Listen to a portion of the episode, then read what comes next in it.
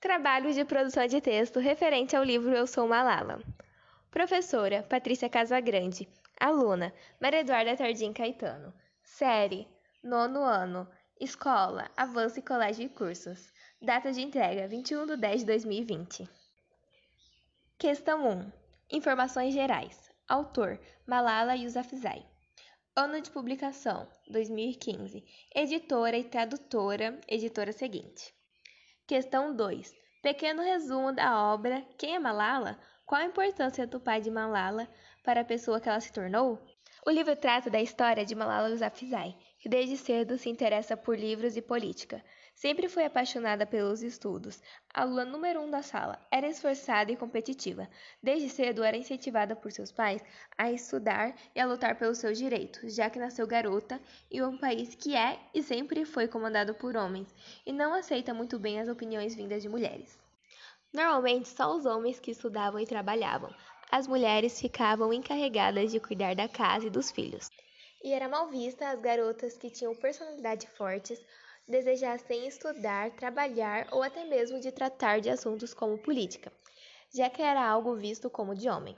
Mas Malala sempre se interessou por isso, então muitas pessoas a achavam muito intrometida e malcriada. Ela morava no Paquistão, um país onde o homem é o chefe da casa, por causa da hierarquia do local.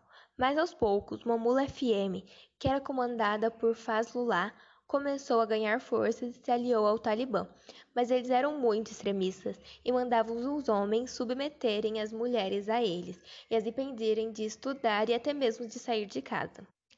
Mas o pai de Malala não aderiu a essas ordens, já que comandava algumas escolas, incluindo para meninas, e prezava pelo direito das mulheres.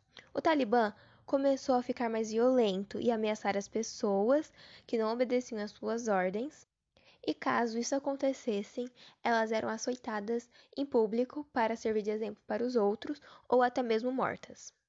As coisas começaram a tomar uma proporção muito grande e até Malala teve que sair um pouco do seu vale até que a situação se acalmasse entre o Talibã e o exército. Malala começou a ganhar voz logo depois desse acontecimento, escrevendo um tipo de diário para um jornal americano. Logo, o mundo soube o que estava acontecendo no local e se comoverem com a história da muçulmana, que um pouco depois descobriram que era Malala. O Talibã não estava muito contente com o fato de seu pai não obedecer às suas ordens, e agora menos ainda sabendo que ela havia feito algo contra as regras que eles estavam estabelecendo. Depois desse dia, ela começou a fazer várias palestras e dar várias entrevistas. O Talibã se irritou ainda mais e mandou ameaças para eles. No dia 9 de outubro de 2012, quando ela voltava da escola com apenas 15 anos, levou um tiro no rosto e foi levada para a Inglaterra às pressas pelo estado grave de sua saúde. Durante sua estadia, recebeu vários presentes, cartas e muito amor de pessoas do mundo inteiro, até de famosos como Angelina Jolie. Lá, ela ficou sete dias em coma e doze dias sem sua família. Depois que eles chegaram, eles tiveram que ficar por lá, pois seria muito perigoso voltar. Portanto, tiveram que começar a morar por lá. Malala e seus irmãos começaram a frequentar a escola. Eles estranharam um pouco a cultura, já que eles eram muito liberais e mostravam demais a pele. Durante o tempo que ela esteve lá, ela fez várias palestras e até mesmo conheceu Obama e falou de sua preocupação com os drones. No dia 10 de outubro de 2014, com apenas 17 anos, ela foi a mais jovem a receber o Prêmio Nobel da Paz e também foi o primeiro do Paquistão, que foi chamado de Malala. Seu pai teve uma grande importância em seu desenvolvimento. Ele nunca oprimiu ou a menosprezou pelo fato de ela ser uma garota. Seu pai sempre a apoiou e cada vez mais ela foi se tornando uma menina corajosa, inteligente, determinada e independente. Na cultura paquistanesa, quando um bebê menino nasce, é motivo de festa e ganhar presentes. É meio que um ritual, mas quando uma menina nasce, não ocorre nada de importante. Mas o pai de Malala acha isso muito errado, e como ela era sua primogênita, sua princesinha, e por conta dessa cultura não teve festa, seus irmãos mais novos, que eram meninos, também não tiveram, porque seria muito desigualdade. Ele sempre lutou pelo direito das mulheres, recebeu várias críticas por isso, mas mesmo assim não desistiu pois queria um lugar melhor para sua filha crescer e se tornar uma mulher livre e que possa tomar as suas próprias escolhas. Questão 3. O que você aprendeu sobre o Talibã que o deixou mais chocado? Por quê? Eu aprendi que o Talibã é totalmente extremista, doido por poder e atenção. E se isso não acontecer e você descumprir as suas ordens, eles podem te açoitar em praças públicas para você servir como exemplo para os outros, te ameaçar ou até mesmo te matar. E outra coisa que também me deixou muito chocada foi o fato de que em apenas um ano eles destruíram 200 escolas.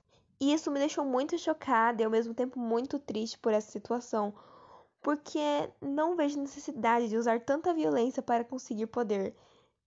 E espalhar o medo nunca foi e nunca será uma solução boa a se fazer.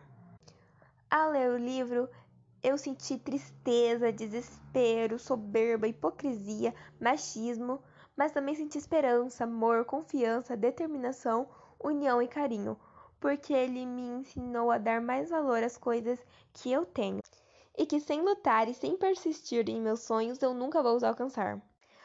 Questão 5. Qual a sua opinião sobre esse livro? Por quê?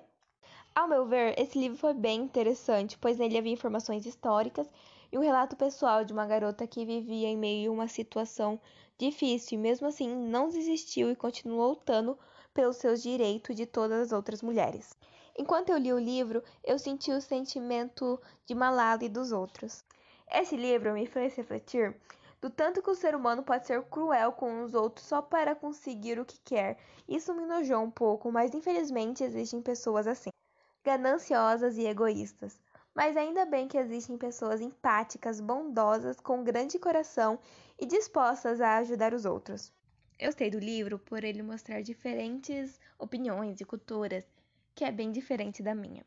E eu fiquei muito grato por ter nascido quando eu nasci no lugar que eu nasci. Porque no Brasil tem diferentes culturas abrigadas e é um país de liberdade de expressão. Eu não conseguiria não expor as minhas opiniões só porque os homens não vão aceitar por eu ser uma menina ou pelo fato do meu companheiro, que nem fui eu que escolhi, não querer saber o que eu sinto. Em minha opinião, o livro foi bem informativo e passou a ideia de que, mesmo que as coisas estejam difíceis, uma hora elas vão melhorar, então não desista.